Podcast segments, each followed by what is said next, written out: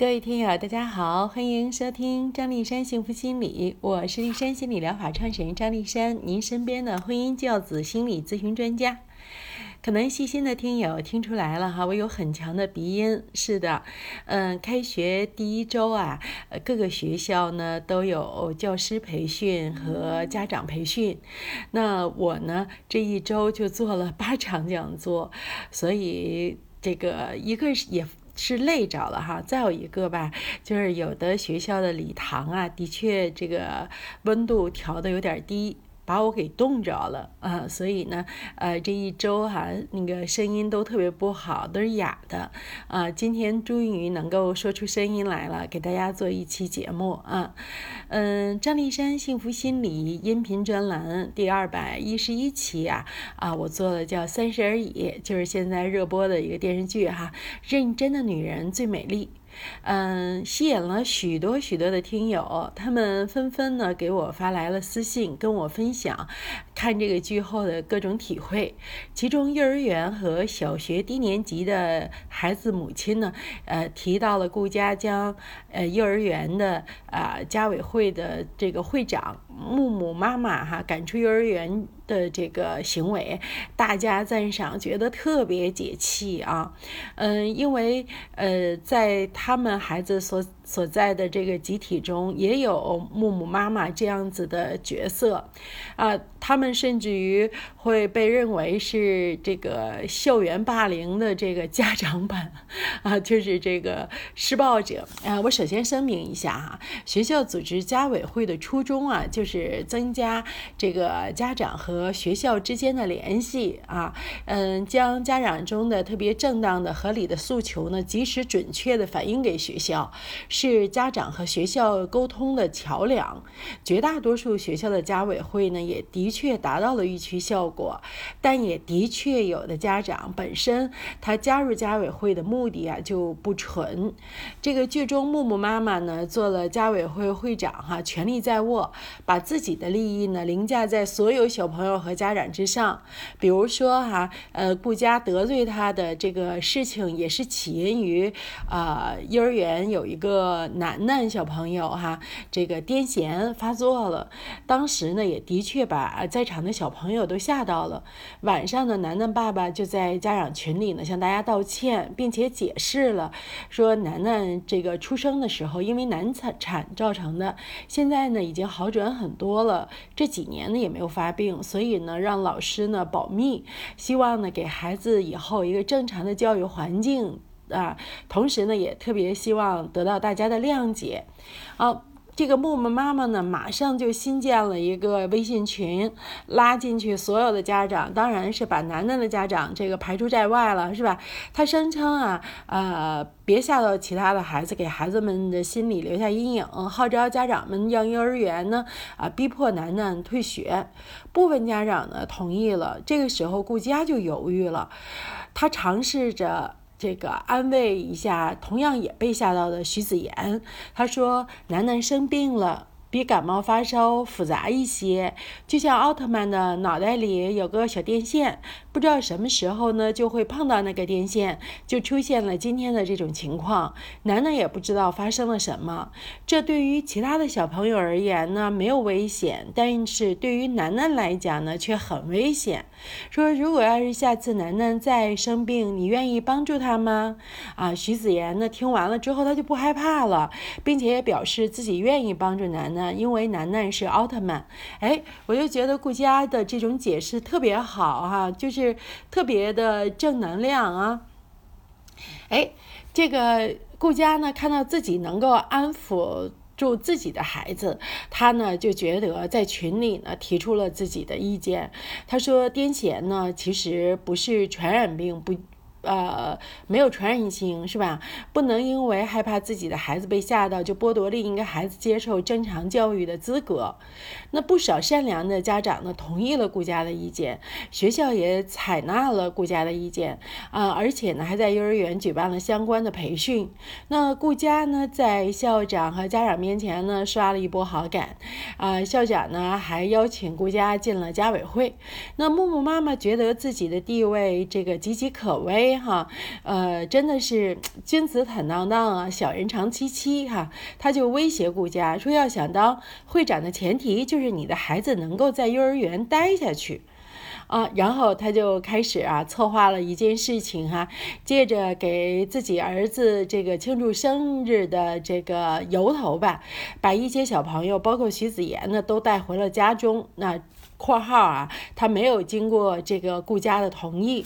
然后等顾家找孩子啊，找不到孩子啊，啊，直接啊这个找到了他们家，然后发现徐子言呢被。关在了卧室里，反锁起来，呃，听到这个孩子在卧室里撕心裂肺的哭声，真的顾家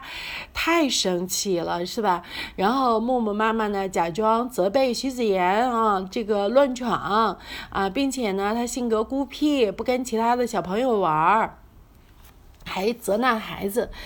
呃，顾佳把孩子这个抱过来哈，徐子言就说说再也不想跟这些小朋友玩了，再也不想去幼儿园了。那木木妈妈呢，看到这个觉得哈，你们要是不敢来幼儿园了，那你啊，作为顾家，你也就别想撼动我这个家委会的地位了，是吧？那顾佳当时抑制住怒火，啊，温柔的安抚好儿子。随后，他转身，啊，脱脱下这个手表，踢掉高跟鞋，哈，把这个木木妈妈还有那个在旁边帮腔的那个妈妈推进房间，直接暴揍了一顿。啊，木木妈妈趴在地上大喊要报警。啊顾佳说：“报警好呀，未经过我允许把我儿子带到这儿来就是拐带。”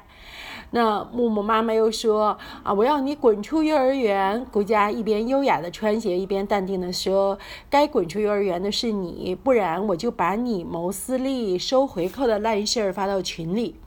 那没过多久，哈，木木妈妈就带着孩子退学了。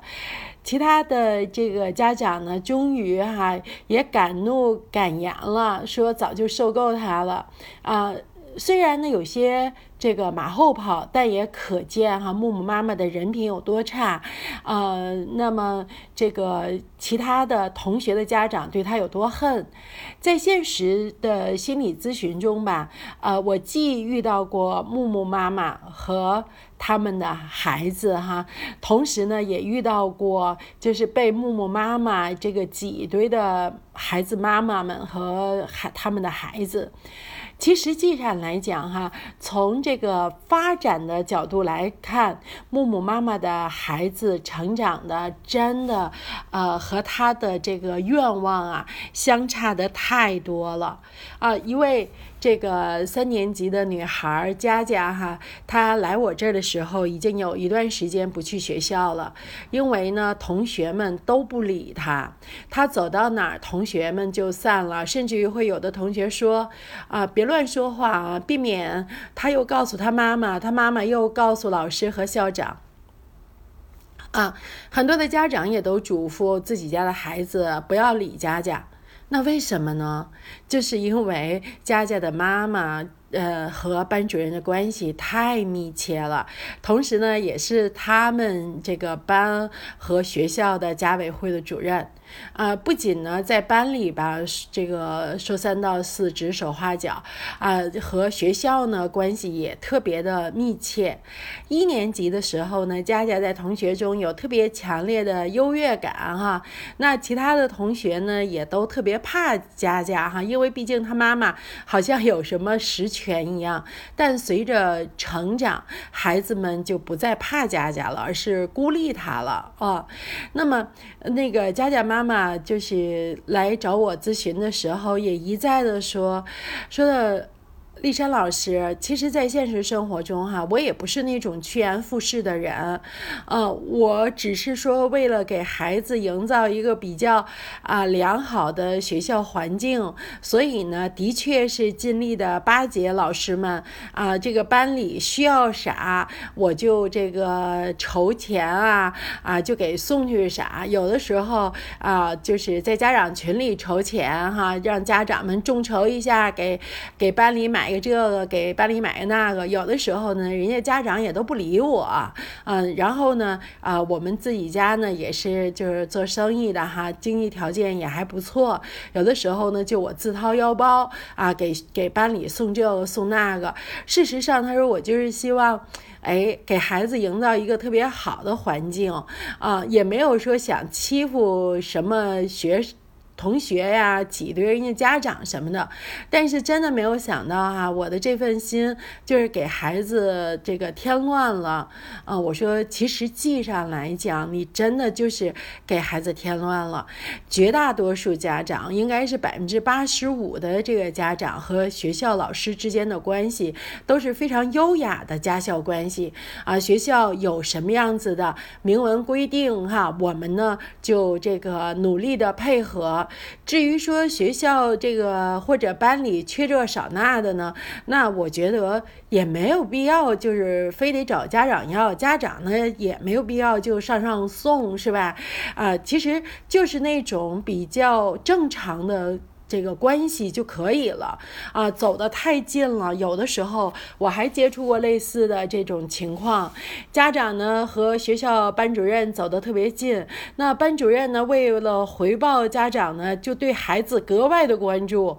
啊，就是让孩子得学习好啊，对吧？我对别的孩子要求百分之百，那我得对你家孩子要求到百分之一百二啊，这样的话才不辜负你对学校的这份良苦用心。结局呢，反而把孩子给逼得厌学了，这个不敢去学校了。所以哈，各位家长哈，有的时候真的是聪明反被聪明误哈。那么，呃，就是关于这位三年级的这个女孩，这个佳佳呢，她妈妈只能给孩子转学了。我给她的忠告就是，如果说能够转学成功，一定不要再重蹈覆辙了，不要再参与学校或班级的什么事情了。给孩子一个自然成长的这个学校环境。那么至于说其他被这种过分积极的家长裹挟的家长呢，你呢也可以沉默，你也可以不参与啊。当然你也没有必要啊，这个就是撕破他这张 脸哈，就是说你你这个啊吧唧完了，老师你孩子得好了，然后我们跟着你又众筹又什么的哈，我们。啊，这个不行，怎么样？其实呢，也犯不上这种人呢，你也没有必要跟他过多的这个交涉或过多的理论，是吧？啊，就让他自己折腾去呗，啊，不用理他就可以了。嗯，那么呃，如果大家希望了解更多的关于亲子互动哈，这个或者是家庭教育的相关信息的话呢，也可以关注我的微信公众号“立山幸福心理”，我的私人微信号是张立山心理的全拼，立山守望在这里，希望给您更多的心理支持。再会。